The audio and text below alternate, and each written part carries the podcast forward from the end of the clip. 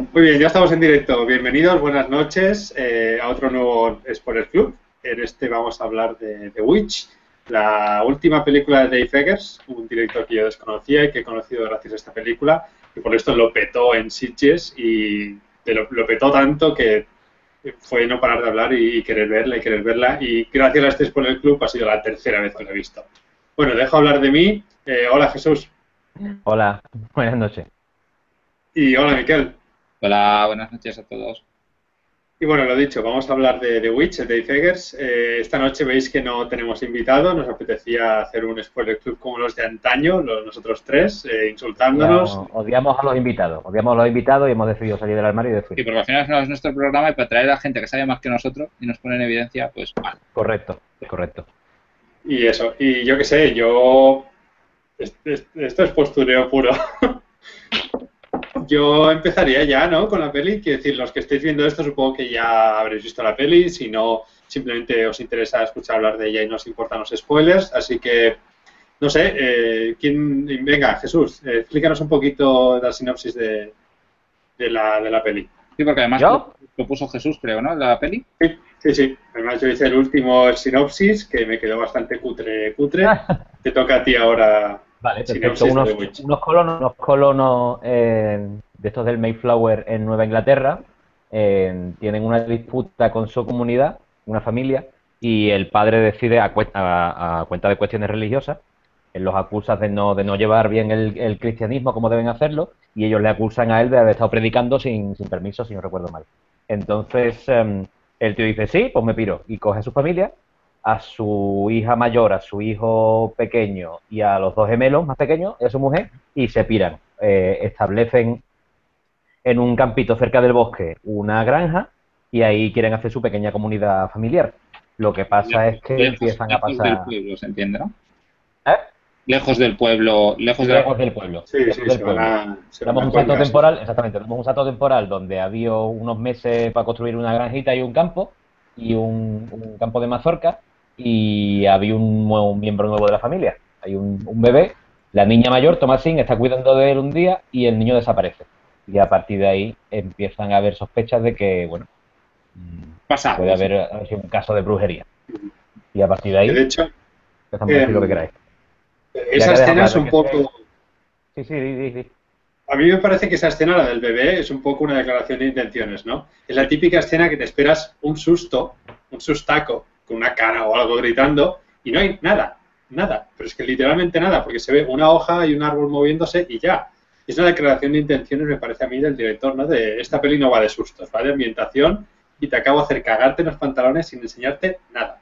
Bueno, yo no estoy, no de todo Por otra parte, es una cosa que pasa en diferentes momentos de la, de la peli, ¿eh? Tampoco es que sea solo en ese, en ese momento, es el estilo. Claro, claro, pero es la primera vez que pasa y la primera vez que dices, hostia, a ver. Eh". Pero sí que, sí que no, es un susto al uso, es verdad, no es eso que te aparece una cara y te sorprende, pero es un, de hecho es un susto al, revés, en el sentido que está el bebé, la chica haciendo el tonto, o sea, haciendo, riendo, básicamente, se gira a ella, se da la vuelta un momento y el bebé ha desaparecido, ¿no? Pero pasa algo muy evidente. Y, la, y, inmediatamente el presunto caso de brujería te enseñan a la bruja con lo que está haciendo con el bebé, sin entrar mucho en detalle, pero te la enseñan, ¿no? Sí. A, los antes de dos minutos estás viendo lo que está haciendo la bruja con el bebé. Mira, yo, he estado viendo, yo estaba viendo la peli hoy por tercera vez con, con, mi chica, lo estaba comentando antes por nuestro, nuestro chat, y, a ella le da mucho miedo a la peli de terror, de hecho no ve, no ve ninguna. y ha estado todo el tiempo, ha estado todo el tiempo tapándose los ojos, ¿sabes? Y pegando, y pegando saltos viendo la película, y cuando ha terminado me ha dicho, bueno, pues tampoco era tan de terror. Me cago en tu puta madre, que no era de terror, ¿sabes? Y ha estado todo el tiempo cagá en las bragas.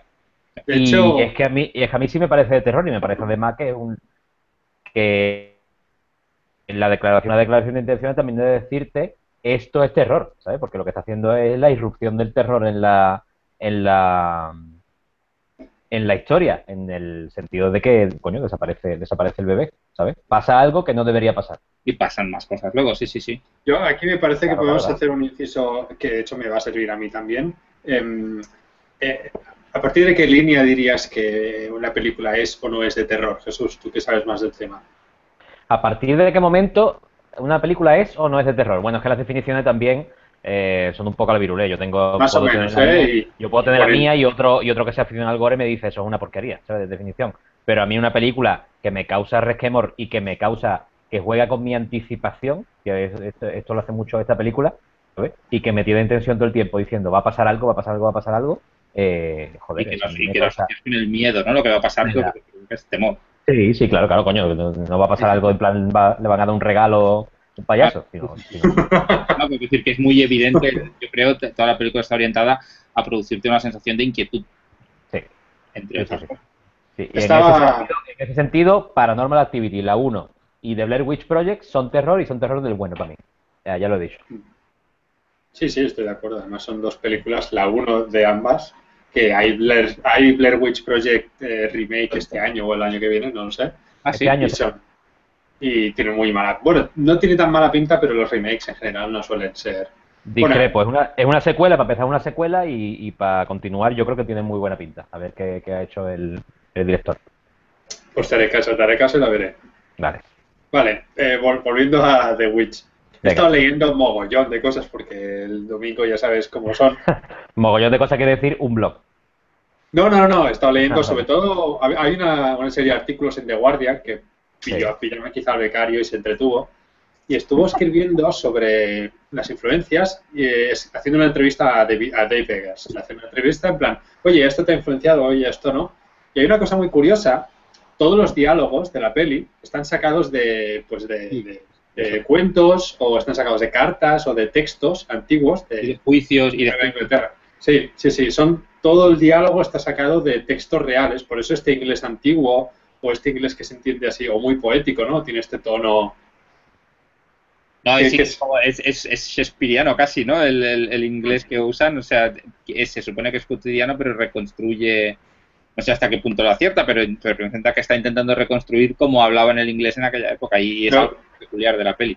Favorece, por lo menos para mi rollo.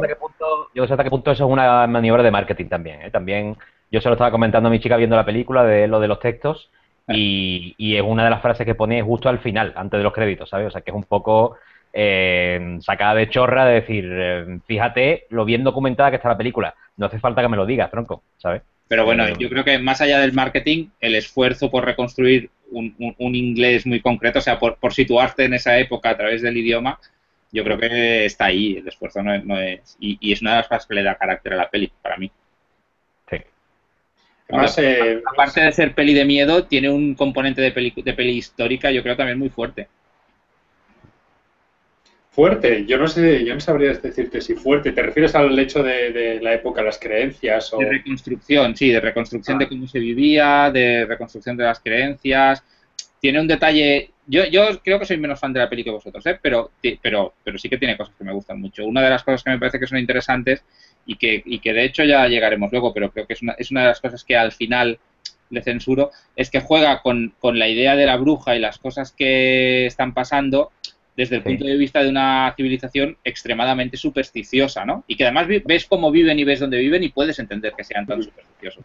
¿Y eso se lo echas en cara? ¿Por qué? No, no le he hecho en cara eso. Le he hecho en cara, ya podemos entrar, ¿no? Los spoilers a saco. Sí, sí, sí, claro. Spoiler club, yo creo que sí. Y yo le, yo le he hecho un poco en cara que al final la resolución sea que son brujas y hacen magia. Brujería en este caso, ¿no? Que es bastante explícito al final. La chica se va volando con las otras brujas en pleno aquelarre. O, sea, que eso sea así. Porque el, el, el, el, cómo jugaba con la ambigüedad a mí me gustaba mucho. E incluso pero si quitas... supone que hace aparición el demonio y habla con ella y todo, podrías pensar que ella ha enloquecido y que lo está visualizando. O sea, aún conserva un punto de ambigüedad. Que para mi gusto dilapida al final, o sea, lo, lo usa mal. Yo, espera, Jesús, Jesús, un inciso. Ahora entras a trapo, Jesús, déjame hacer un inciso pequeño. Que tengo la mosca, que tengo el matamosca aquí, ¿eh? Preparado, Miquel. Yo creo, Miquel, que al principio de la peli, cuando la bruja roba el bebé y la bruja hace machaca al bebé, lo machaca en un, tarro y hace una pócima, ya te puedes oler que brujas a verlas, haylas. No, no, no. no, no, no, no, no, no, no, estoy de acuerdo. No, además, no, además fíjate, es que además, fíjate que, que, que Thomas Singh está teniendo un mal sueño justo después. O sea, que eso podría ser el mal sueño de Thomas Singh. ¿Sabes? justo en la escena después de que, de que la, bruja le saque las mantecas al niño y se haga el, el, embadurne de, grasa y de sangre. Podría estar soñando. Podría ser un sueño de Thomas, incluso porque justo lo que pasa después es que Caleb, el niño, se levanta, abre la ventana y Thomasin se está revolviendo el sueño, ¿sabes? Podría ser eso.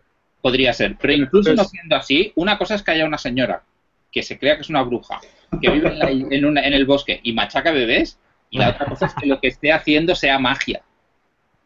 Tú no ves nada sobrenatural. Hasta el final no ves nada que sea evidentemente. Pero, entonces, con el mismo argumento que dices de que podría ser el sueño, lo del final podría ser perfectamente también un sueño de, la propia chica.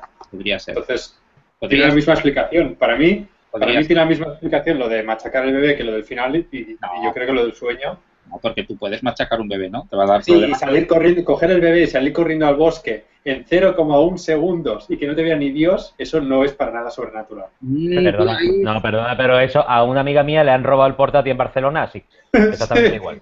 Sí, sí, sí. En la estación de autobuses, eh, me acuerdo, la tía fue a recibir a su, a su novio, le dio un abrazo, dejó el portátil en el suelo, el, el maletín, le dio un abrazo al novio, cuando se separó del novio, el maletín Sí, pero no es lo mismo, no es lo mismo. A ver, que en Barcelona se llena de gente. No, pero. El gancho. No sé, yo creo que el rollo sobrenatural está. Es ambiguo. Yo creo que hay varias lecturas en la película, ya te digo, la he visto tres veces. Ya, pues estoy de acuerdo que hay varias. Pero oye, escúchame, escúchame, el niño Caleb, antes de morir, escupe una manzana. El niño antes de morir escupe una manzana, cierto. El niño cuando se pierde en el bosque ve una tía guapísima con una mano con una mano que no es tan guapa, con una mano de todo, lo que sea B puedo aceptar un componente de, alucinación, de, sugestión. Pero es verdad, escupe una manzana. Ahí en esa... Bueno, yo, estoy, yo, estoy de acuerdo contigo, ¿eh? Yo hasta el epílogo, hasta, el epílogo me, me, trago toda la ambigüedad. Y yo creo que además el epílogo tiene toda la intención de decir, no, no, no te preocupes, que sí que hay bruja. Sí, yo también, yo también leo. Está jugando contigo para arriba y para abajo, pero no, no, que era, que era una bruja, punto. ¿Sabes? Que son brujas. Y que además, yo creo que la película no trata tanto de del rollo hay o no hay bruja, que se entra muy rápido en eso, sino en, la historia de Thomasin, ¿sabes? La historia de Thomasin es la bruja, pero no es la bruja por elección. es la bruja porque, la han empujado, ¿sabes? A ser, a, ser, a ser bruja. Y eso es lo que a mí me interesa de la, de la, de la película, aparte de todo el miedo que me da, que es que a mí, coño, pues sí, hay un montón de, de escenas que me pasa eso, va a pasar algo, va a pasar algo, va a pasar algo, joder, no pasa nada, o pasa de una manera que yo no esperaba. Hay muchísimas hay muchísimas escenas que están literalmente calcadas de, cuadros, pues por ejemplo de Van Gogh o de Goya, hay muchos. He puesto por Twitter si entráis a hashtag. Yo te, quería, preguntar, porque el Goya, los Goya, las pinturas negras de Goya, yo sí que la he visto rapidísimo, pero tú siendo historiador del arte seguramente habrás visto más, ¿no? Pero no son tanto las pinturas de Goya, sí que hay alguna, como lo del aquelarre o el tema brujas o el tema de esto oscuro, pero justo el periodo antes eh, de las pinturas negras hay bastantes. De hecho, ya te digo, he subido algunas en, en Twitter, hay una muy famosa que es una que que hay una, una señora dándole un niño esquelético al, macho cabrío, al diablo. si te fijas la escena, la ambientación, los ropajes, el tipo de color incluso, es, muy el que usa en la peli. Hay otro cuadro que he colgado también en el hashtag de Spoiler Club, que es eh, los comedores de patatas de, de Van Gogh, que están cenando en una mesa, están comiendo patatas, porque no tienen nada más la escena, incluso los, miembros de la familia están ordenados, el color de la imagen es el mismo que el del cuadro de Bangkok. a mí eso es una cosa que la, primera vez que vi la peli no me fijé, pero la segunda, en el segundo visionado, no sé, me flipó ver que es que no solo mm, usaban el, la imaginería, el imaginerío de esa época, de los pintores de la época, sino el propio color y la composición. A mí eso, la verdad es que me ha molado bastante. a nivel de fotografía es muy chula la peli. Pues escúchame que yo antes de entrar, antes de, conectarme, he en, en, IMDB y he visto uno de estos, el rollo ese del trivia de IMDB y por lo visto decían un detalle curioso que casi el 90% de la película está iluminada con luz natural. ¿Tío? ¿Sabes? Que, joder, pues es un trabajito, me impresiona bastante más eso que, el rollo de la documentación de los diálogos, ¿sabes? Más que ahora que lo dices, eh, sí que tiene un rollo, ¿no? Sí que tiene... algo se le nota la luz ya cuando veías los trailers, yo me chupé varias veces el trailer. Es muy difícil eso, ¿eh? Es muy difícil. Sí, sí, sí. ¿Sabes? Pero ya le da... pon la vela aquí, la cámara aquí y ponlo, pon la composición exactamente para que sea calcado a una pintura de hace 700 años. Joder, bueno, o 300. Eh, joder, es complicado, ¿eh? Sí, pero claro, queda chulo porque realmente debía ser una época muy oscura, ¿no? Aquella, no, aquí estamos acostumbrados, estamos súper iluminados, pero yo, bueno, yo aún me acuerdo de casa de mis abuelos en el pueblo de mierda con 100 personas, que se era muy, muy, muy, primario aquello. Cuando desapareció un niño, dice, ¿o qué? Desaparecieron varios niños y había una macho cabrío. No, pero me acuerdo que las casas eran oscuras y ya había bombillas, pero claro, había poco y las casas eran oscuras. Y si querías ir al lavabo, te ibas al, al jardín, a la caseta que había Hablando de Macho Cabrillo, hablando de Macho Cabrillo, yo creo que lo que más miedo me da de la película no es ni mucho menos la bruja, sino los gemelos. Los gemelos, los, gemelos son, brutales. O sea, los, los, gemelos muy realistas han que cuando un niño se pone cabrón es así, o sea, son claro. niños muy cabrones. Pero cuando los encierran con Black Phillip, con la cabra negra en el establito ese pequeño, esa escena a mí en concreto me dio bastante cague. Esa, esa escena es acojonante. Los niños chillando, repitiendo las frases, que es como un conjuro, ¿no? También parece un conjuro para darle vida a la propia cabra, ¿no? Es como muy cargante y al final explota todo en un clímax. Esa escena en concreto es de mis preferidas de toda la peli, es que es brutal. Sí, sí. Que luego después de ahí sale, ¿no? Bueno, no, es antes, ¿no? Cuando la cabra como que crece o se transforma un poco brevemente. Es bastante al final, ¿no? Eso cuando ella, cuando ella habla con, no, no, no, antes hay una escena, el padre está vivo todavía antes de que Black Phillip lo mate.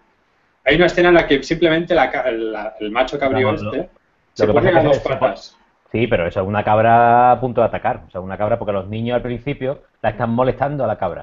Sí, de hecho da mucho de la cabra esa, ¿eh? Es que las cabras también. Los niños cantan, los niños están cantando. ¿Qué pasa? ¿Te están hablando por tu, tu, tu señora tailandesa esa, con la que te encuentras a veces? No, os voy a poner el GIF ah. de la escena que os digo de la cabra en Twitter para que lo veáis y veáis como si y ahí yo creo que hay incluso retoque digital. Vale, no la cabra tiene una pequeña transformación muy ligera, ¿eh? pero sí que hace como un guay, crece. Vale, podemos aprovechar para mirar qué hay en Twitter. Yo creo, yo creo que no, pero bueno, adelante. Te lo pongo, te lo pongo. Mientras que Miquel vaya leyendo en Twitter. Vale, eh, tenemos comentarios sobre todo, no, sobre todo no, exclusivamente de Octavi, que yo estoy, ¿eh? porque a veces, eh, que hice por un lado, es una peli en la que juega un papel muy importante la banda sonora, tanto música como los ruidos para asustar. Sí, estoy de acuerdo, pero bueno, también esto es un recurso habitual. ¿no? Que la niña actúa muy bien, eh, cosa que se agradece, y la voz del padre sí que da miedo. Es que el padre, no, el padre, sino el padre, la madre, la situación, la forma de ser de esa gente. Sí. Es muy fácil que muy mal rollo, ¿no? Hemos venido a esta tierra a sufrir. ¿Qué, son? ¿Son, son? ¿Son protestantes ellos? O... Son. Sí, ¿por qué no? Eh, no, no sé. No sé. no, ahora no es la religión está que en principio naces con pecado, ¿no? O algo así, o es lo contrario. Porque de hecho lo discuten. El bebé que desaparece al principio. Pero eso es catolicismo, pichar. El nacer con pecado es, el Entonces, no, no, es cierto, es cierto. De hecho, lo acaba de decir Miquel. De hecho, se están discutiendo que el bebé es, es puro, ¿no? O, los gemelos deberían ser más inocentes y el pecado se adquiere. Pero el padre dice que no, que el, que el bebé mm, al purgatorio o al infierno directamente, ¿no? Que ha nacido por, del pecado. ¿no? Bueno, pues ahora mismo tengo un cacao. Yo es que en religiones no estoy demasiado puesto. en... más? Espera un momentito, ¿eh? que Octavio también dice cosas que... Bueno, tenéis, tenéis el, el GIF en Twitter, en el hashtag. Vale. Yo veo, una cabra, yo veo una cabra saltando, pero bueno, está bonito que tú veas lo que quieras ver. A ver. Una, cabra, una cabra bravida, veo yo yo creo que esta le pone más negro, yo que sé. Hazme caso, hazme caso que yo, que yo que me he criado en la playa de Cádiz he visto muchas cabras en vida. Yo he visto muchos cabrones y... yo me encuentro con dos una vez al mes, ¿sabes? Yo creo que sí, que está saltando exclusivamente que no tiene y que es una cabra normal. Tenéis la imaginación a cero, la verdad. No, sabemos más de cabras. Perfecto. Además, hay eh, como tres animales que son también muy del, del folclore, que luego entraremos al folclore, que a mí me interesa este tema. La cabra tiene connotaciones, eso sí. Es la cabra, la liebre y el cuervo, ¿no? Esos tres en concreto están. O sea, el cuervo cuando le pica los pezones a la madre, la liebre que está ahí todo el rato observándolo todo, la cabra. Mm. Esa escena también es bonita, la del, cuervo. Pues eso, eso también he leído que fue una toma, fue la, primera. La hicieron el cuervo entró por, por vereda y le, pegó dos picotazos y dijo, venga, buena, se acabó. Se hizo una vez. Y con esa, con esa le salió. es, es las escenas más escalofriantes de la peli, cuando le, está picando los pezones y ella cree que está amamantando a su hijo mayor encima. Quiere decir que no es. no, no, al niño pequeño, al niño pequeño. Ah, no, verdad, al bebé. Al bebé, al bebé, al bebé. Es el niño mayor el que le dice, toma, ¿no? Algo así, está A mí me, me, mola mucho, me mola mucho. Eh, bueno, en esa escena me mola, me mola que el niño tenga la misma voz susurrante del diablo. ¿Sabes? Me mola el silencio del niño, que ella ¿sabes? Me mola cómo está la composición de la, de la escena, que ella se levante y cuando está alumbrando con la, con la vela veas la copa de plata que el padre ha, vendido. Van, apareciendo todos los elementos que ha perdido, van apareciendo más o menos. Claro, pero que eso mismo es terror también, ¿sabes? Eso mismo es ponerte algo que no debería estar ahí, ahí, y provocar sensación de, de anís, ¿sabes? De, de, de, como se dice en inglés, de, inquietud, con una cosa que es una copa de plata, punto, no es nada más. Pero como no debería estar ahí, ya eso te causa, oh, ¿esto qué es? ¿Sabes? Y si haces el giro de cámara y te ves al niño con el bebé también, otros dos elementos que han desaparecido y no deberían estar, ¿sabes? Eso provoca terror, te de, de rollo, ¿sabes? Yo es que de hecho, mi problema es ese, que a mí el terror me da miedo y como me da miedo no lo disfruto. Pero es bonito, porque estás en tu casa en un sofá tirado. Esta conversación la tengo yo siempre con mi mujer, ¿sabes? Si es que es bonito porque yo, hombre, si yo estuviera ahí, pues no me gustaría estar. Pero es que estoy rascándome los huevos del sofá, ¿sabes? Yo lo paso mal, lo paso mal, entonces no, no consigo distanciarme. yo siempre he dicho, soy impresionable, nada de mis mejores virtudes, eh, pero me incapacita para ver pelis de terror. En cambio, con, con, los libros de terror, aunque no sea el género que más leo, no me pasa, me interesa, me interesa y me eso es un... más rollo. Pero quizá me distancio, me cuesta menos poner distancia, pero con las pelis lo paso mal. Yo me acuerdo con la de Blair, que me gusta mucho. Fatal con esa peli, la vi, pero, pero, pero rollo mira, porque le veo la gracia, pero la madre que te parió. Dar miedo, dar miedo con, letra impresa es muy difícil, de todas maneras. Sí, son, sensaciones, son, sensaciones diferentes. Es muy, muy difícil. Pero más que difícil es porque requiere una inmersión. Bueno, no sé, ¿eh? yo no escribo terror, pero me da la sensación como lector que para tener miedo eh, leyendo una novela tengo que estar tremendamente inmerso en la novela tengo que haber pasado mucho rato leyendo, porque con tres páginas no puedo pasar miedo, tengo que estar mucho rato, y luego tengo que creerme al 100% la historia. Es muy fácil salir, sacarme de, una, de un cuento de terror, al menos a mí. hay, ah.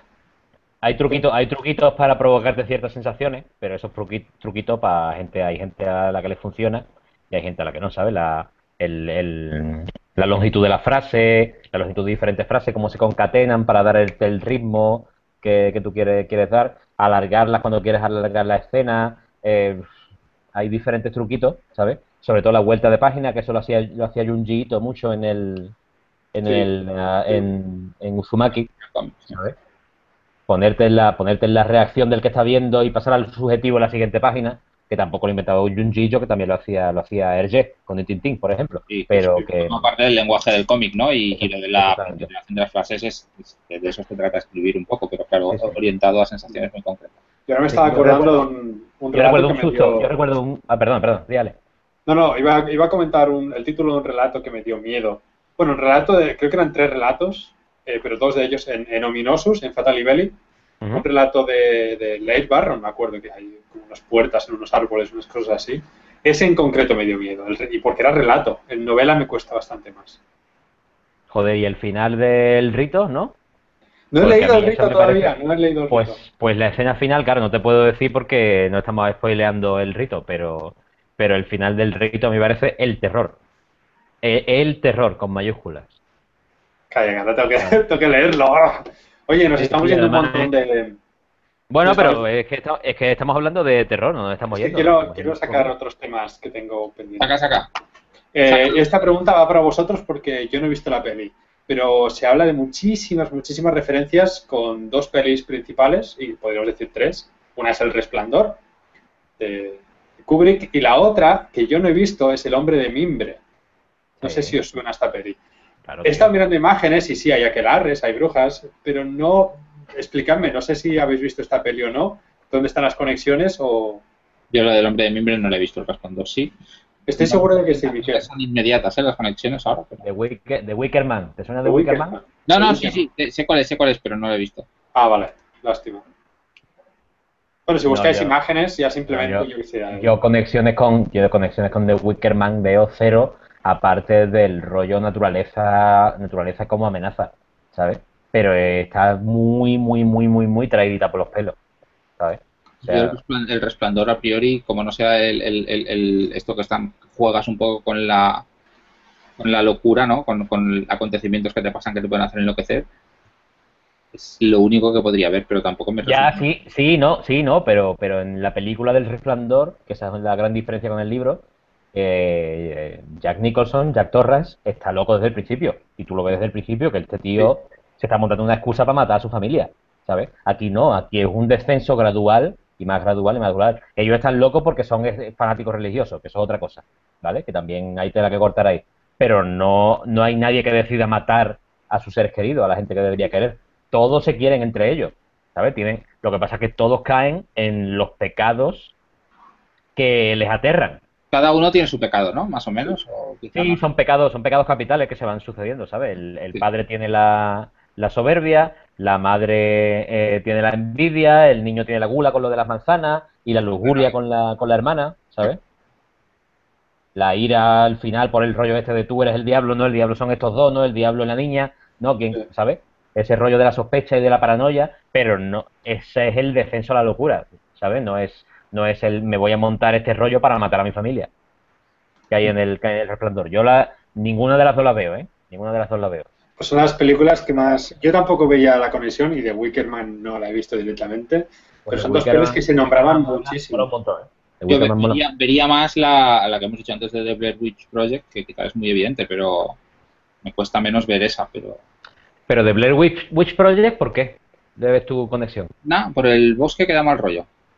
¿Sabes? Estás metido en un bosque que es un espacio mm, desorientado, o sea que te es fácil desorientarte, que no conoces. Mm. pero entonces, pero entonces verías conexiones también con, la serie esta, eh, creo que sueca, George Scott, ¿sabes? Donde, la, donde las cosas malas vienen del bosque.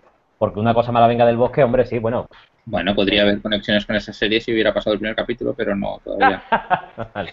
Pues está muy guay la serie, No, sí, sí, sí, eh. me estaba gustando, me estaba gustando. No la dejé porque no me gustara, ¿eh? no es el momento ya.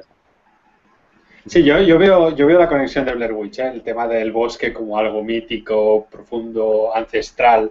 ¿Sabes cuál es la diferencia? ¿Sabes cuál es la diferencia? Eh, ¿Cómo se presenta? En Blair Witch Claro, lo que pasa es que Blair Witch es una, una película de cámara en mano y no se puede, no puede hacer lo mismo que este. Este, este tío te dice, este tío te pone un gran angular, te pone el bosque delante y encima te pone un coro eh, de voces em, de voces de ultratumba, ¿sabes? De voces agudísimas, diciendo ¡Ah! o sea, el mal viene de aquí, ¿sabes? Y eso no aparece en Blair Witch Project. Tú, tú el, lo que aparece, o sea, el, el, el mal no lo identificas directamente con el bosque, ¿no?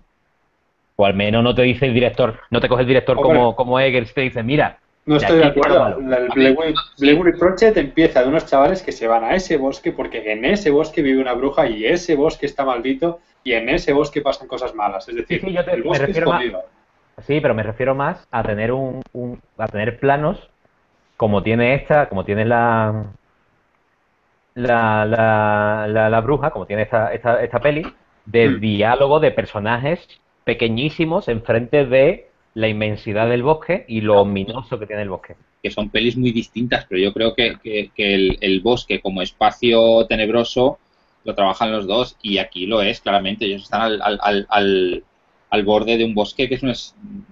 De hecho, cuando en el sitio donde le roban al bebé, tú miras el bosque y es como una entrada, o sea, sabes los árboles y una y, es como si entrasen en una cueva oscura.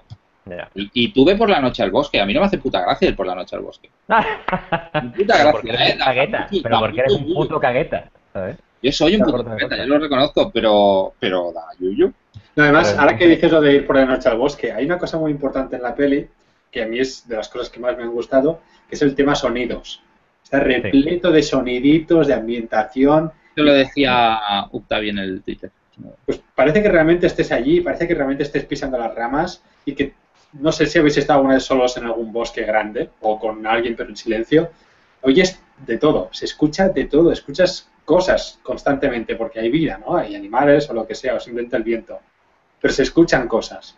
Y en la peli es eso, eso es constante, esa sensación de hay alguien observando con todo el rato, constantemente, aunque sea la liebre, aunque sea el cuervo, pero siempre hay algo que no lo estás viendo, pero lo oyes. Y a mí eso es una de las cosas que más me gustan del terror, lo de no ver, pero escuchar o sugerir. Yo he vuelto, he vuelto hace unas tres horas de, de echar el fin de semana haciendo senderismo por el bosque con, con, mi chica y el sitio donde nos quedábamos estaba en la ciudad, pero estaba como a 45 minutos andando hacia el norte de la ciudad y había un tramo que tenías que pasar por, por un caminito de bosque, ¿sabes? Y joder, da, da miedito, ¿eh? Sobre todo cuando llegas por la noche y tienes que atravesarlo de noche, ¿sabes? Con alumbrándote con el, con el, uh, con el móvil. Claro, pues ahora imagínate esa gente entonces que tenía unas creencias bastante hardcore. Pues. Que no tenía móvil, claro. Tenemos algunos comentarios. Eh, por un lado, leer sin prisa nos dice, acierta, dice, bueno, estoy con Cudón, siempre, eso está bien. Mal, mal. Por eso he leído ese comentario primero. Ah, simplemente que lo pasa también mal con las pelis de terror y que no le acaba de compensar y que en cambio con la literatura sí que las puede disfrutar. Y David dice que, que Wickerman tiene remake y no está mal, ¿vale? Y que le... pero por favor, David, pero por favor que ha visto las dos, Wickerman y El Resplandor y no ve relación, y que le recuerda por ambientación a El Bosque, más bien. El Bosque? Os voy a pasar, os voy a pasar un vídeo después que se llama Nicolas Cage Losing His Shit, ¿vale? Nicolas Cage volviéndose loco, donde hay metraje de Wickerman, mm, del remake que hizo de Wickerman, pegándole un puñetazo a una señora por la puta cara, ¿sabes? Que os vaya harto de rey. Después lo mando. Entonces, el remake, el remake de Wickerman me parece muy malo, pero ese no es el podcast que estamos hablando ahora, o sea que... Otra, otra cosa que, me llama la atención, pero que eso también es, histórico, es la, que traslada ¿no? una serie de creencias que son muy europeas. Lo de la bruja del bosque es súper europeo. A, pues a los Estados Unidos, que es así, o sea, hubo juicios por bruja, por brujería y todo en Estados Unidos, pero me llama mucho la atención eso, cómo puedes trasladar todo el sistema de creencias. O sea, exportaron los miedos también esto es un tema muy curioso que es el que quería comentar cuando pero eso es Pero eso es europeo. La, bruja es europeísimo, de hecho. Sí, es el la típica bruja europea. ¿Y, y Baba Yaga? La, bruja por antonomasia que es rusa. Pero mm, Rusia, depende de dónde consideres Rusia, se considera Europa. Mire, me voy a levantar y te voy a enseñar el ojete ahora mismo. No, escúchame. considera Europa, cojones. Venga, que capturo pantalla. Escúchame. Escúchame, Baba Yaga no es solo rusa, viene de antes y de antes viene de Europa. Es un mito que se trasladó a los eslavos o lo que quieras. No estoy pensando en Europa en términos modernos, estoy pensando de Europa del continente. Claro, yo me refería a eso también. Yo creo que es un, es un mito que se. por los pelos, por los pelos lo tenéis. No, no, no, no, no, no, eh, Twitter, Twitter, hacerle bullying a Cañadas, por favor. El bosque siempre ha dado miedo, porque es oscuro y hay ruido, en todas las culturas. Claro que sí que ha dado miedo, pero... Sí, pero, tema bruja, este es un tema que yo quería sacar. Tema bruja, a mí me interesa, porque si hago un, paralelismo, Neil Gaiman en su American Gods traslada los, los eh, dioses y mitos europeos a Estados Unidos. Dice que se lo llevan los colonizadores por el simple hecho de creer allí. ¿Qué es lo que pasa aquí? ¿Qué es lo que pasa aquí? Esta gente cree allí, por lo tanto el mito viene con ellos. Que existan o no, no lo sé. Ahí será bastante, queda bastante claro que sí, ¿no? Que, que hay brujas y que existen. pero están allí simplemente porque los colonos están allí, porque ellos creen en ese mito. es que simplemente eso, ellos están pero, con ellos. Hombre, pero la película te está dejando claro que no es que crean, que no es que, o sea, que ellos no creen, sino que crean brujas. Crean porque creen. Es decir, eh, sí, creen porque creen. Por una vez creo que Alex tiene razón. No, esto es un poco Rodinger. El bosque solo no tiene brujas. En el bosque solo solo hay bosque. En cambio, hay brujas porque hay gente que cree en las brujas. Y las ven porque la puta gente se mete en el bosque donde no tiene que ir a tocar los cojones a buscar las brujas.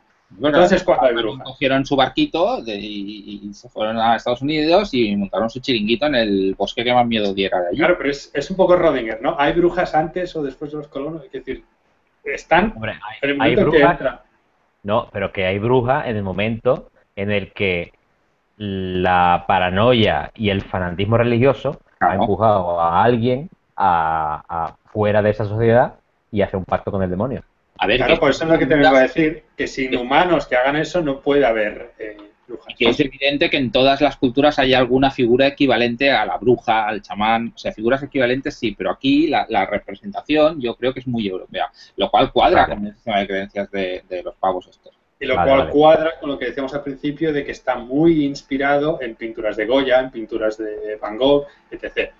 De hecho, el folclore de, Inglaterra, quiero decir, está cogido, se nota un montón que las raíces son...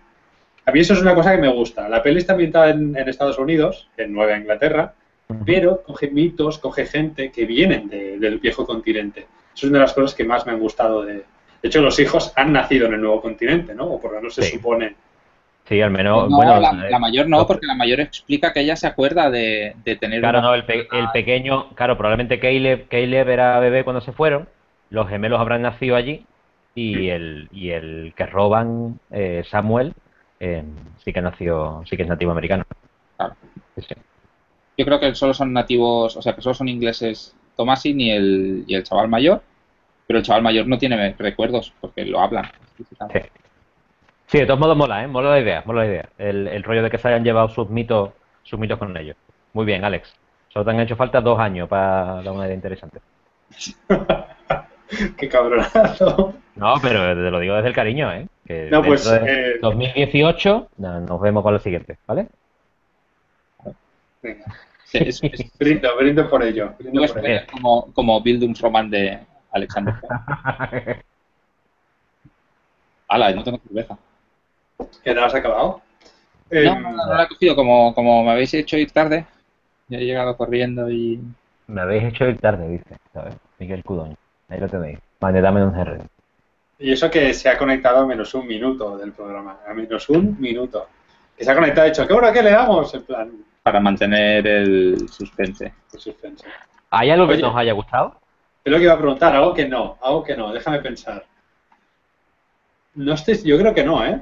El final solo. El final es lo que menos me ha gustado. El epílogo, ¿no? Sí. Yo, mira, es verdad, pero no porque sea demasiado obvio, sino por anticlimático. Me faltaba algo más todavía. Más que una que la arre, más que la cabra criando a la niña a la que arre, más que la niña volando. Hostia, me ha faltado ver más, quería ver más y de pronto se acaba y es como, necesito ver algo más, eh, verlo. Bueno, la peli, la, la peli no es muy larga, ¿no? Que dura una hora y media. Sí, una hora y veinticinco, una hora y veinte, veinticinco. En términos, en términos actuales es una peli de duración normal. Sí, sí. Y, y, como estructura tú lo ves, como está montada, y dices, vale, está de puta madre. Pero está tan de puta madre que dices, quiero más. Me ha faltado un trocito o algo, ver algo más. No, yo, yo de hecho, y, y, ahora además hablándola, yo creo que la aprecio más y tal. No, no le veo fallos evidentes, simplemente no es mi peli. No, es tu peli, pero ¿por qué? Exactamente. Yo creo que tiene que ver con el género, ¿sabes? Hay géneros con los que simpatizas más y géneros con los que simpatizas menos simplemente. Y, y, este no es uno de los que Porque tú lo has visto, tú lo has visto todo el tiempo como una peli de terror. No lo has visto como un drama, como un drama. No, también, ¿eh? pero de hecho lo que más me ha interesado es la parte, ya te digo, de reconstrucción histórica, la parte de drama, la parte más psicológica, pero la, la parte de género Oye, la relación de madre con eh, la hija, ¿no te ha recordado un poco a Babadook? Esa relación hostil entre la madre y el hijo, los dos se van yendo de la olla, aparece un monstruo, en el otro caso es una bruja, que parece ser creado... ¿sabes lo, que pasa? Que desde que en Babadook todo está visto desde el punto de vista de la madre. Y aquí, eh, y aquí casi nunca acompañas a la madre, siempre estás acompañando a Thomasin. Entonces, hombre, sí, a lo mejor son un poco complementarias, pero no me, no me paraba a pensarlo, ¿eh? ¿eh? Porque además todo es, encima en Babadook, es la psicosis y la lucha por salir de la depresión de la madre. Bueno, donde el niño, es un elemento más. ¿Eh? Aquí, aquí, también está. Y de hecho, yo creo que eso está bien trabajado. Porque la, la, nosotros sabemos que al bebé lo ha robado una bruja, pero la explicación evidente es que, o sea, la, la explicación más normal es que Thomasin se ha despistado y ha perdido al bebé. ¿No? Con lo cual hay una cosa de culpabilidad y que la madre la culpa y en algún momento lo, tiene bajo control, pero en algún momento se le escapa, o sea, la culpa. Entonces, que, una buena relación no van a tener es evidente desde prontito. Aparte de que está el tema de envidia que tú habías dicho en un momento dado.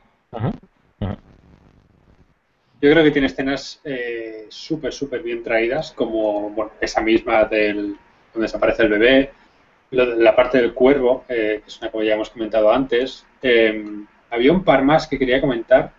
Ah, sí, hay una escena que me gusta mucho, que es cuando los niños están recitando una especie de canción que parece un conjuro, dando vueltas a la cabra. Y, enfocan, los, los, enfocan los ojos de la cabra y sale una, una la gemela, la niña pequeña gemela, y hace la de y te esperas un sustaco, te esperas un sustaco de la hostia. Y es que no pasa nada. Simplemente la, sigue la ambientación y sigue... Esa escena, ese tipo de escenas en la peli yo creo que son, son brillantes. Yo creo que la mejor, la mejor de esas escenas está en el epílogo, justo después de que Thomasin mate a la madre y se eche a dormir, cuando se levanta ya de noche, y cuando ha entrado a echarse a dormir en la, en la silla sobre la mesa, ha dejado la puerta abierta. Entonces abres el plano, abres eh, el plano y Thomasin mira hacia atrás, la cámara se desplaza a la puerta que está abierta y no pasa nada. Pero tú esperas que, claro, que coño, si, si me estás haciendo este movimiento y me estás abriendo el plano y me estás enseñando una puerta que está abierta, es para algo. Y claro que es para algo, coño, es para provocarme inquietud pero no es para mostrarme una bruja en la, ni el demonio en la, en la, en la puerta, es para mostrarme que afuera está la, está la naturaleza, ¿sabes? Que es al final el, el, el, mal ominoso más grande. Y que además es una naturaleza muy hostil, ¿no? Son colonos que están en, un microcosmos súper aislados, lejos de todo el resto de la gente, eh, los cultivos no les salen bien porque se ponen, está muriendo, ¿no? el, padre, porque el padre es un botarate que solo sabe cortar madera y que por eso termina sepultado por la madera que corta. ¿sabes? La madera que el tío corta es... tú, lo has pensado y en un momento dado se y dice, venga, vete a cortar madera o que... Hay una escena, hay un momento en el que no te lo podría dejar más claro que es cuando está lloviendo. ¿Qué coño haces cortando madera lloviendo, cojones? ¿Sabes? ¿Para qué vas a aprovechar esa madera, hijo de puta? ¿Sabes? Pero claro, es que el tío no sabe hacer nada más. Sí.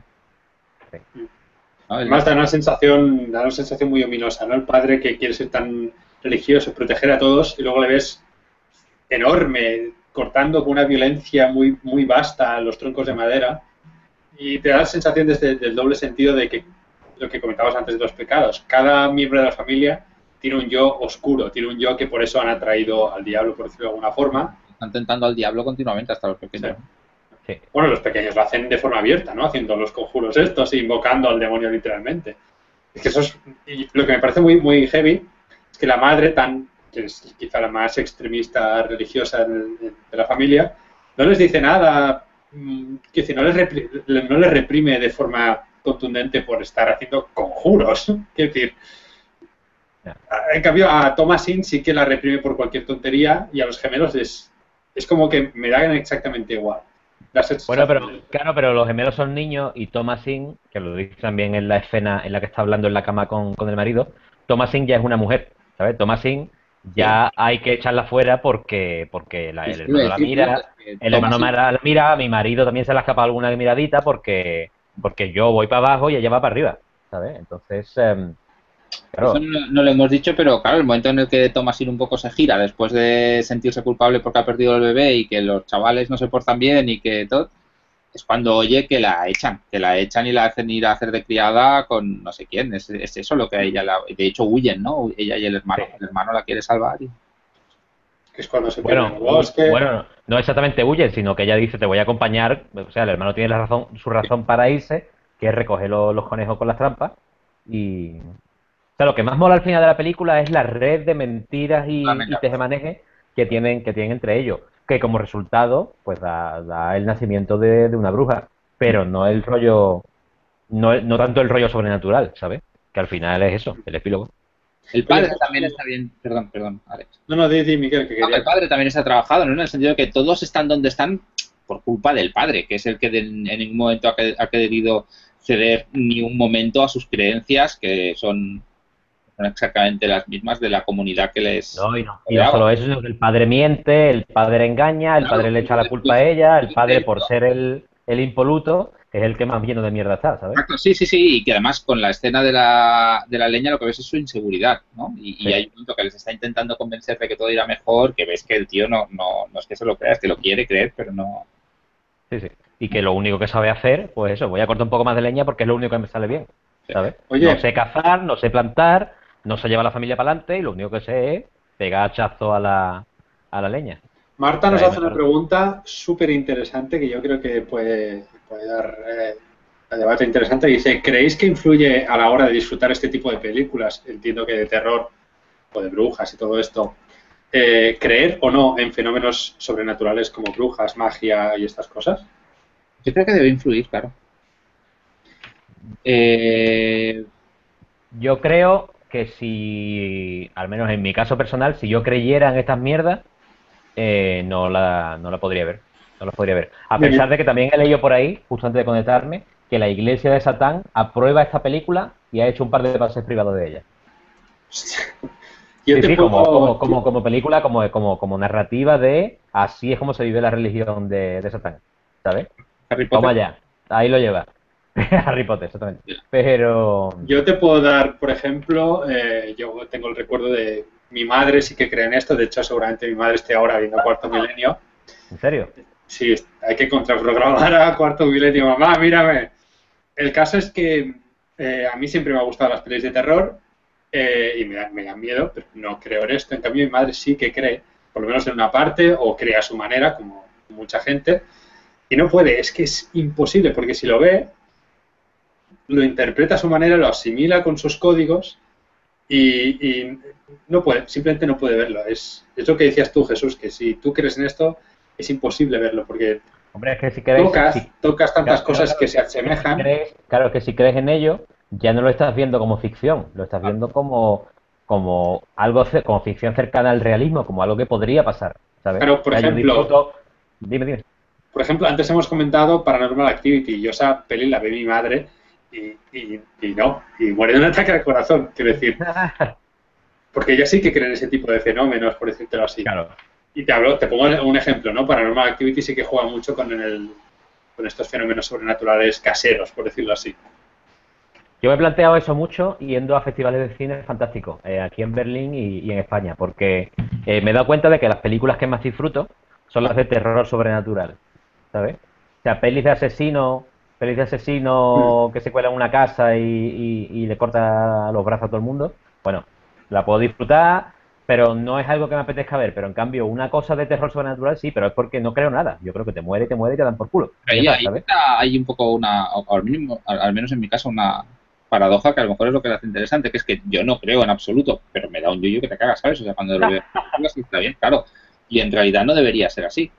Porque yo creo que las brujas no existen, creo que la magia no existe. Claro, claro. Pero sí, es cierto, es cierto. Sí, que es verdad que eres consciente de que todo eso es una ficción, pero yo creo que simplemente eh, son pelis, las de terror sobrenatural en concreto. Estoy pensando ahora, por ejemplo, en La Maldición de, de, eh, de Rick, no, la, Maldición, de, de Grudge. Estoy pensando en Babadook también, o en esta misma. Son pelis extremadamente inmersivas, que tú estás dentro de la película y por eso pasas miedo, porque están hechas para que tengas, te cagues. Si tú piensas, Buah, eso, eso, eso es mentira, eso es una peli, es un trozo así de, de mierda que está proyectándote, que te, que te, no tendría gracia, ¿no? La, la película, los videos que te metas dentro. Sabéis que antes que hemos hablado del resplandor, sabéis que Kubrick, eh, hay una anécdota muy graciosa que cuenta Stephen King, que Kubrick, cuando estaba metido haciendo la película, le llamaba de vez en cuando, por la noche a las 3 de la mañana, ¿sabes? Lo cogía su mujer, otra vez el pesado de Stanley Kubrick. Y el otro lo cogía y le decía, me acabo de dar cuenta de que El Resplandor es una historia em, positiva, es una historia optimista. Y Steven, ¿qué, dice, cojones? Claro, es una historia optimista porque hay, hay fantasmas. O sea, el resplandor presupone que hay vida después de la muerte. Y Steven King, vale, hasta luego. Clac. Esa anécdota me suena haberla escuchado, lo de, creo que es esto y A mí me parece genial, a mí me parece genial, la verdad. Eh, yo creo que sí, que, probablemente uno disfruta, al menos yo disfruto también de este rollo sobrenatural porque tengo educación católica, ¿sabes? Si hubiera, me hubiera, mis padres hubieran sido los raros del barrio y me hubieran criado ateo, pues entonces a lo mejor me darían, me darían igual. Pero como eh, me han lavado el cerebro durante muchos años, pues me sigue fascinando ese rollo del otro mundo y de lo que pasa que me, me fascina para mal. ¿sabes? No me fascina para bien. y por eso me dan, por eso también, por eso es verdad que me dan muchísimo miedo, pero también me acerco a ella, me fascinan las historias del demonio, ¿sabes? De exorcismos y de la profecía y todos estos rollos. A mí también me dan. Sí. Pero es por mi educación católica. Algún día haré una, haré una novela de, eso, de, demonios y de, y de tal. Lo que pasa es que en, la mayoría de estas novelas, los buenos, o sea, el, el bien lo representa la Iglesia Católica y eso es lo que yo no querría hacer. Yo querría hacer que la Iglesia Católica sea pues lo que son, un puñado de hijos de puta, pero bueno, démoslo. Pero eso es el, el predicador, ¿no? De cómic, más que Sí, sí, sí, sí, sí. Lo que pasa es que el que predicador no es terror. ¿sabes? me gustaría hacer terror, ¿sabes? Yo creo que juega con el terror, pero no lo es, no lo es. No, no lo es. Hay una, hay una frase buenísima en una peli que se llama Ángeles y Demonios, que a mí me dio muchísimo miedo. ¿Os suena Ángeles y Demonios? ¿Me suena? ¿Es en la novela de Dan Brown? Sí. No, no, no, no, no tiene nada que ver, no tiene nada que ver. Es una historia sobre mm, eh, un puñado de ángeles que comanda eh, el, ángel, el arcángel San Gabriel, que se revela contra Dios y cogen como el espíritu de un general que va a comandar los ejércitos de, Gabriel para, quitarle el control del cielo a Dios. Bueno, un rollo así. ¿Es una estética un, poco, un, poco, Matrix o, estoy imaginándome cosas? Ah, a lo mejor un poquitín, a lo mejor un poquitín. Pero, pero lejana, pero lejana. Yo creo que tú estás pensando en otra que, el, que el prota es Paul Bettany que también va un rollo parecido. Creo que se llama, creo que se llama Helion. Sí, sí, creo que se llama Helion, la que tú dices. El caso es que en esa película, la que yo os digo, Ángeles y Demonios, aparece, bueno, el prota es un, es un policía humano normal y corriente, y en la película, de, de, pronto, se cuela también el demonio, Satán, que lo interpreta eh, Vigo Mortensen, antes de que fuera famoso. Y Vigo Mortensen aparece en un momento de la película, se acerca por detrás al, al, al tío este, al, al protagonista que es Elías Coteas, al protagonista policía humano, y le dice, me acuerdo cuando eras pequeño y, te tapabas con la sábana rezándole a Dios para que yo no estuviera debajo de tu cama. Y allí estaba yo. Y yo, me cago en la puta, cojones. ¿Sabes? El puto demonio está debajo de todas las camas de todos los niños, escuchándoles rezar para que no esté. ¿Sabes? Y mi educación católica hizo que los huevecitos se me encogieran, ¿sabes? Se me quedaran así encogidos. Y por eso eso me da tanta tanta fascinación, porque me han lavado el cerebro durante muchos años en catequesis y en mierda y en mierdas así, ¿sabes? Y ya, nos hemos ido de los topics a, bueno, a Cuenca. Nos hemos ido, pero... Oye, eh, pero bueno, despiertan cosas que nos despiertan terror, ¿sabes? Que al fin y al cabo va de eso la cosa. Teniendo en cuenta esto, em, estamos hablando, yo creo que sobre todo las pelis que hemos mencionado aquí, tratan miedos que se podrían extrapolar a cosas que o vivimos o podemos vivir. En The Witch el miedo principal es una bruja, pero ¿qué miedos creéis que saca de nuestro día a día para que nos dé tanto miedo esto sobrenatural? Porque el sobrenatural por sí mismo no da miedo, es lo que conlleva, ¿no? Lo sobrenatural. ¿Qué coño no da miedo el sobrenatural? Lo sobrenatural da miedo, cojones. Pero hoy en día, en, un, hoy en día es muy difícil, es decir, es muy difícil, por ejemplo, crearse historias de fantasmas. Mira el cuarto milenio, están ya secos los pobres. Ya, me, permite, me permites hacer, me permites hacer un, nuevo off topic pequeñísimo, pequeñísimo. Venga, Mira, yo en, las presentaciones, en las presentaciones del libro, eh, de mis libros, cuando hablamos de terror y cosas así, siempre cuento una anécdota que es real, que me pasó a mí, ¿vale? Yo hace muchos años en Granada vivía con, con, bueno, con un compañero de piso que se llama Álvaro y que al hijo de puta le gustaba asustarnos. Mm. Vivíamos seis tíos en un piso, creo que te lo he contado. Vivíamos, seis tíos, vivíamos seis tíos en un piso y el hijo de puta le daba le, le, gustaba darnos, darnos susto. Era un primero en forma de U y súper oscuro el pasillo, ¿vale? Del que salían todas las habitaciones y el tío de pronto se, escondía detrás de, un, de, una esquina del pasillo y cuando tú ibas a pasar te hacía ¡Bah! Y, ¿sabes? Y cosas así.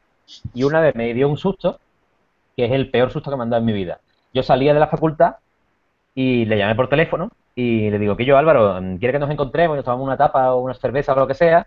Y me dice, no, no, porque he quedado con mi novia, con Julia, eh, para almorzar. Si quieres nos vemos después por la tarde y vamos a, a tapear por la tarde. Vale, vale.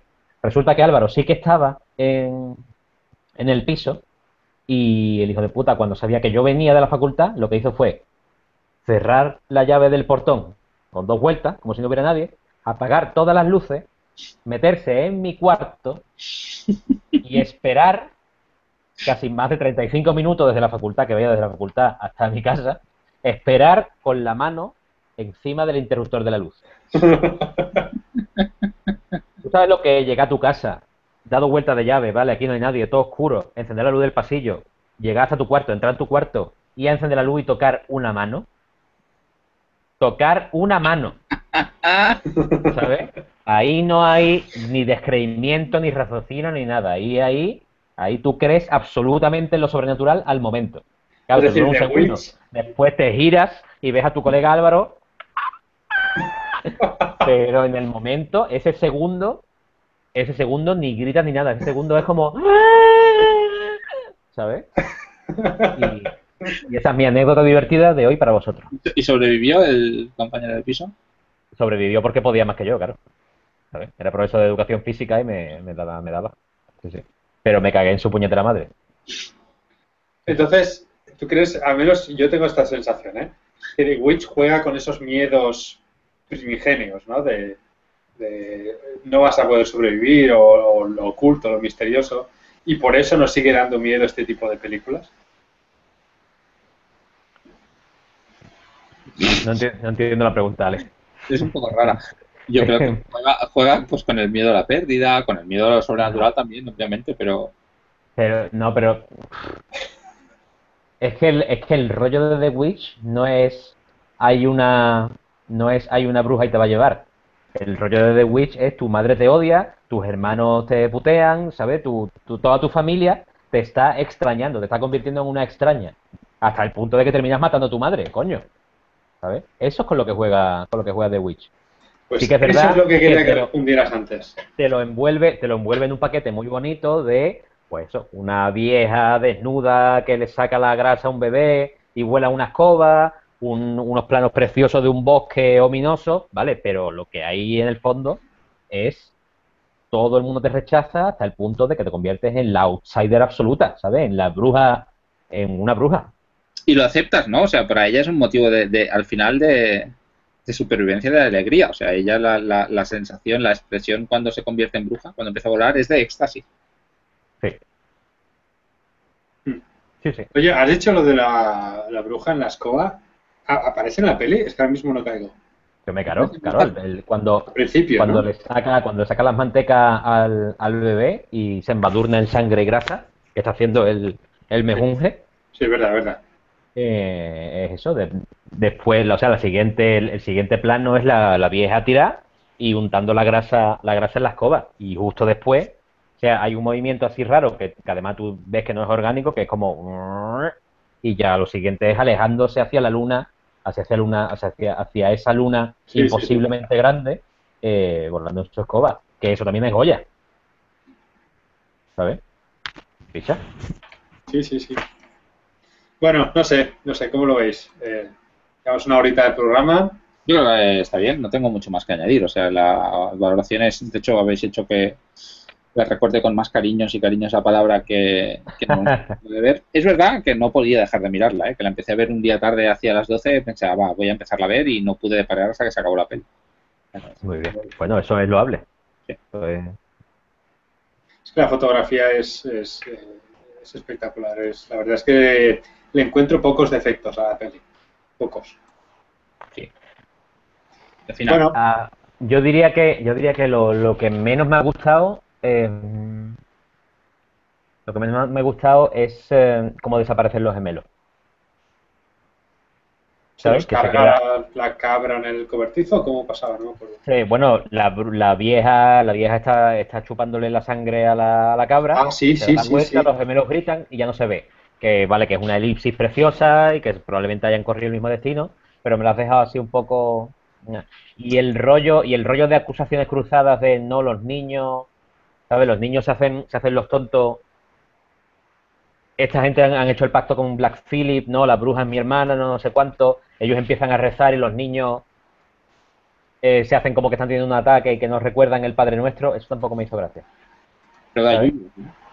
Hombre, da yuyu, pero están jugando los niños, ¿sabes? no lo sabe, no sabe si están jugando o están... No, porque después el padre coge a uno que está encima de la cama, ¿sabes? Le grita y el niño grita. Sea, es un juego de los niños. Lo que pasa es que ponerte a jugar cuando se está muriendo tu hermano, pues a lo mejor ahí me rompe un poquito la... Pero, pero a mí, a mí me, encaja, me encaja con la personalidad de los gemelos, que es están tarados, literalmente. decir, no, son pequeños. Eh, vale, son pequeños, eh, la verdad es que no sé cómo... son capaces de entender lo que está pasando. Entonces, entonces todavía más, es decir, están reaccionando ante una situación en la que no saben qué hay que hacer. Entonces, pues hacen lo que, yo qué sé, cualquier cosa, improvisan, ¿no? Y en ese caso es jugar, como está jugando todo el día con la cabra. Pero no son capaces de entender que, el, que, Caleb, el hermano mayor, se está muriendo. Yo... Yo creo que no. Están jugando con los mismos elementos que juegan con su hermana mayor, que les intenta asustar cada dos por tres. Es defendible. Yo creo que puedes... Sí, sí, ya te digo, si a ti te entró, pues te entró, pero a mí me, me, me, sacó, me rechinó, me rechinó. Oye, una cosa que me he acordado ahora, una cosa que le pregunté a, Jesús la primera vez que vi la peli, em, al final sale un grimorio, un libro, yo creo que esto puede ser interesante para alguien que vea el programa. Sale un libro y el, diablo le pide el nombre, ¿no? A la bruja o le dice que lo escriba. Que esto firma, que firma aquí le dice, le dice no te, yo no sé firmar con mi nombre y él le dice no te preocupes que yo te cojo la mano y te y te, y te firmo, firmo contigo. Eso es el típico libro. ¿eh?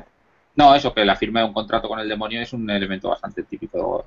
Claro, y se firma y se firma en lo que se llama Liber Umbrarum, el libro de las sombras, que es un libro que tienen todas las brujas y donde están todos los secretos de, la, de las brujas. Cada bruja tiene el suyo, ¿sabes? Y se supone que se va heredando de bruja a bruja y, y rollos así. Y es donde está donde están pues eso, todas las pociones de amor, todo el rollo de los abortos, todo el rollo de cómo se trae un niño al mundo, todo el rollo de, lo que eran eh, los libros reales de las parteras que terminaron acusando de brujería y que, y que en realidad tenían pues eso, mezcla, mezcla ojo de no sé qué, o sea, mezcla cardamomo con, con tomillo, con no sé cuánto, lo hierve y eso se lo das a no sé quién y le hace una purga y, pierde el niño que le ha hecho el, el hijo del granjero. Y eso se se entendió como brujería y se empezó a llamar Liber Umbrarum, libro de sombras. A mí esto me parece muy interesante, de hecho, investigué un poquito cuando me lo contaste y es eso. Eh. De hecho, cada bruja heredaba el libro del anterior, pero tenía que escribir el suyo copiando el anterior y no sé, es muy curioso. Y, Insistió que tienes de verdad, eh, existía y era eso, un libro de, cosas de curandero, básicamente, de recetas de curandero. Sí, de hecho, esta, esta, secuela, esta secuela tan, tan mierda que hicieron de, de The Blair Witch Project, que no vio casi nadie, la vi yo porque soy un enfermo y nada más. Se llamaba así, se llamaba Libro de Sombras. ¡Hola! Estamos hablando de, estamos hablando de películas de Disney. Una, una adita, Hola, Ada. Hoy, mira, qué guapísima, hija. Es una invitada especial al, al programa. Bien. No me ha venido ahora y no antes que estaba hablando de lo que le pasó al bebé. Bueno, eh, yo creo que podemos pasar a lo que estamos leyendo ahora, ¿no? Vale. Vale. Venga, eh, Miquel. Miquel. Estoy leyendo dos cosas. Una, El grito de las ultracosas, de David Ruiz, en catalán. Sí, oh. el grito de las ultracosas, el grito de las ultracosas. Sí, un poco ultracuerpos, vamos. Y uno de un ensayo sobre el evento de la literatura. Está bastante bien, que básicamente está intentando definir literatura demostrando que no se puede definir la literatura de una forma muy clara. Está bien la verdad es que está guay el libro. Ah, Ada, ¿qué hace despierta tan tarde? Ya, es que es verano, son vacaciones y... Ah, es que son vacaciones, vacances. sí, hombre. Vacances. Eh, Jesús, ¿qué lees ahora? Yo me estoy leyendo, eh, he empezado este fin de semana y me lo voy a acabar seguramente hoy antes de acostarme, eh, Los últimos días de Roger Lobus, que, que es un libro de... No me va a salir el nombre ahora mismo lo hizo, eh, lo sacó Aristas Martínez ah, sí, que es como el año pasado. dibujado por Oscar Wall. de Roger Lobus. Eh, Oscar Wall, Oscar Wall. Y grandísimo libro, ¿eh? Apenas 10 páginas, las primeras 10 páginas no me hicieron mucha gracia y a partir de la página 11 dije, Dios mío de mi vida, y está muy, muy bien. Sí.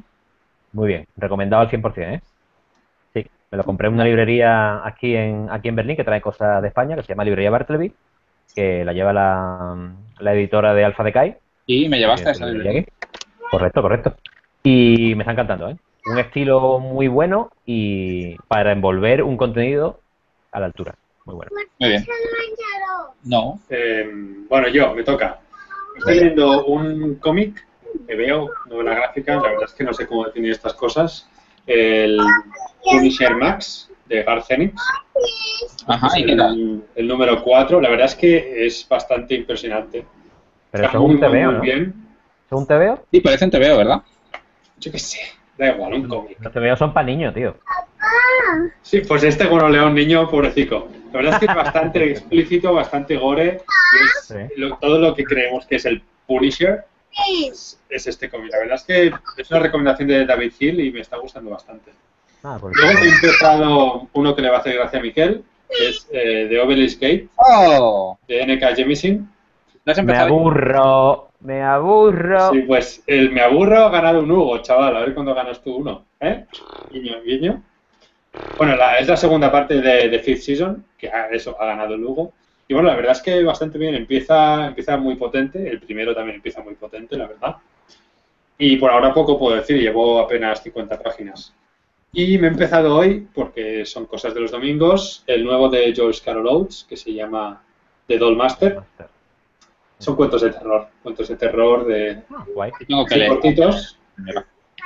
Y esta señora es, es una de las grandes autoras eh, de, de género, que está, siempre está, publica en, en sellos fuera de género en el mundo anglosajón, y por eso nunca sale en las listas, ¿no? Pero la verdad es que escribe bastante guay y los relatos no son muy largos y se leen muy fácil. Y la verdad es que mola, la verdad es que mola bastante y, y da miedo, la verdad es que da, da mal rollito. No, quizá no tanto como la del Barron, pero dan... Yo creo que este, Jesús, te lo podrías apuntar, la verdad, yo creo que es un libro. Le he hecho un ojo, ¿eh? Le he hecho un ojo, sí. Y ya está. Y ya no estoy Muy bien. Muy bien. Interesante. Yo a Joyce Carol Oates la quiero leer. Hace tiempo, pero... La verdad es que me ha sorprendido bastante, escribe especialmente bien, la verdad es que sí. ¿A qué se parece? No te sabría decir. Mm, Titanic. No. A Titán. 50 horas de... no. Ostras, no sé, la verdad es que tendría que pensarlo. Tiene un estilo te muy lírico. fuera de juego. ¿Mm? Es que cambia, ¿eh? Tiene relatos que tiene son como muy líricos, luego tiene otros como muy sobrios, muy secos, muy... ¿Te parece a Cat, a Cat Valente? ¿A Catherine Valente? No he leído en Valente. Mira, de hecho tengo por aquí... Mira, ahora que la mencionas, tengo este por aquí. Deathless, Ok. Ok, ok. pero no he leído nada de ella. Eh, Vale, no vale. lo sé. Bueno, Estoy bueno, pues pensando nada. en alguna autora o autor y ahora mismo no me... Que tiene un estilo muy peculiar. Vale, vale, bueno, pues le echaré un ojo. Hace muchas citas, tiene, tiene relatos que son cartas. No sé, la verdad es que está muy bien. Muy bien, Muy bien. miraremos. Bueno, Pues pues nada, eso es todo. Oye, el próximo es por el club, para los que hayáis sido valientes, temerarios o suicidas, es sobre de, eh, breve historia de siete asesinatos de Marlon James. Teníais breve Nison 7. Y ni, ni es breve ni son siete. que deberíamos hacerlo en breve, ¿no? Porque nos hemos acabado ya todos el libro y en principio era para agosto, lo hemos pasado a septiembre, así que quizá la semana que viene o en dos semanas lo hacemos, ¿no? Yo creo que sí. Yo dejaría pasar un par de semanas, ¿eh? pero sí. Pues eso. Eh, si no lo habéis leído todavía, Vale la pena, ¿eh? Es un, es un esfuerzo, un esfuerzo grande, pero vale la pena. Sí, yo estoy de acuerdo, vale la pena. Pero tienes un- unos grandes peros. Sí. Grandísimo como los obeliscos del libro del tonto este. No, el obelisco, el obelisco que te tengo aquí colgando. Eh, bueno, nada, pues eso. Muchas llegamos. gracias a todos por estar en el Spoiler Club y nos vemos en nada, dos semanas o por ahí, ya lo anunciaremos con, con Marlon James. Muy bien. Y no hay invitado a que despedir, así que gracias a todos por vernos y buenas noches. Buenas noches. Adiós.